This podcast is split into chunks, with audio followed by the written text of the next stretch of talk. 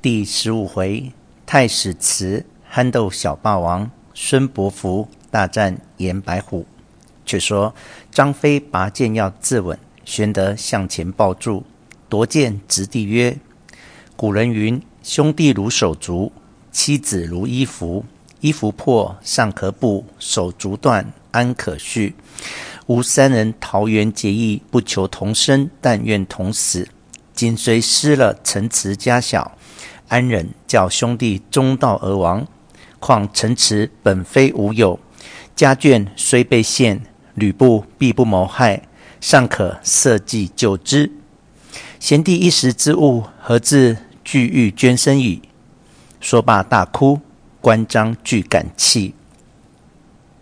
且说袁术知吕布袭了徐州，星夜差人至吕布处。许以粮五万斛，马五百匹，金银一万两，彩缎一千匹，使夹攻刘备。不喜，令高顺领兵五万袭玄德之后。玄德闻得此信，趁阴雨撤兵，弃须臾而走。时欲东取广陵，比及高顺军来，玄德已去。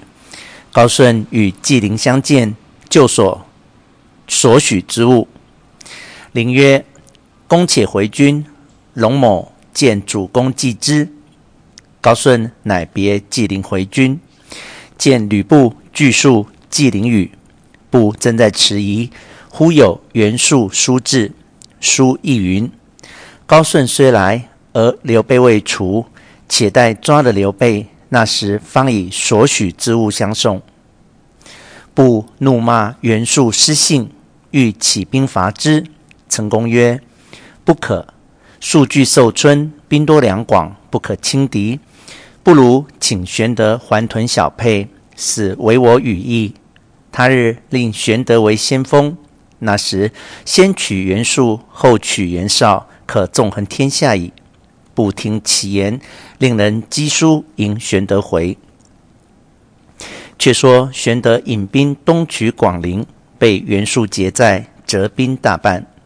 回来正遇吕布之使呈上书札，玄德大喜。关张曰：“吕布乃无义之人，不可信也。”玄德曰：“彼既以好情待我，奈何疑之？”遂来到徐州。布恐玄德疑惑，先令人送还家眷。甘糜二夫人见玄德，据说。吕布令兵拔定宅门，进诸人不得入。又常使侍妾送物，未尝有缺。玄德谓关张曰：“我知吕布必不害我家眷也，乃入城谢吕布。”张飞恨吕布不肯随往，先奉二嫂往小沛去了。玄德入见吕布拜谢，吕布曰：“我非欲夺城。”因令弟张飞在此嗜酒杀人，恐有失事，故来守之耳。玄德曰：“备欲让兄久矣。”布假意能让玄德，玄德立辞，还屯小沛驻扎。关张心中不平，玄德曰：“屈身守分，以待天时，不可与命争也。”吕布令人送粮米断匹，自此两家和好，不在话下。却说袁术大宴将士于寿春，人报孙策征庐江太守陆康得胜而回。书唤策至，策拜于堂下，问闹已毕，便令四座饮宴。原来孙策自负上之后，退居江南，礼贤下士。后因陶谦与策母舅丹阳太守吴景不和。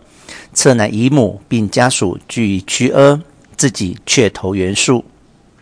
术甚爱之，常叹曰：“史庶有子如孙郎，死复何恨？”因使为怀义校尉，引兵攻金县，太师祖郎得胜。术见策勇，复使攻陆康，今日得胜而回。当日宴散，策归营寨。见术席间相待之礼甚奥，心中郁闷，乃步跃于中庭。因思父孙坚如此英雄，我今沦落至此，不觉放声大哭。忽见一人自外而入，大笑曰：“伯符何故如此？尊父在日多曾用我，君若有不决之事，何不问我，乃自哭也？”侧视之，乃丹阳故章人，姓朱，名稚，字君礼。孙坚就从事官也。侧收泪而言之作曰：“厕所哭者，恨不能继父之志耳。”子曰。君何不告袁公路借兵往江东？假名救吴景，实图大业，而乃久困于人之下乎？正商议间，一人呼入曰：“公等所谋，吾已知之。吾手下有精壮百人，暂助伯服一马之力。”侧视其人，乃袁术谋士，鲁南细阳人，姓吕，名范，字子恒。策大喜，言作共议。吕范曰：“只怕袁公路不肯借兵。”策曰：“吾有王父留下传国玉玺，以为执当。”范曰：“公路欲得此久矣，以此相执，必肯发兵。”三人计议已定。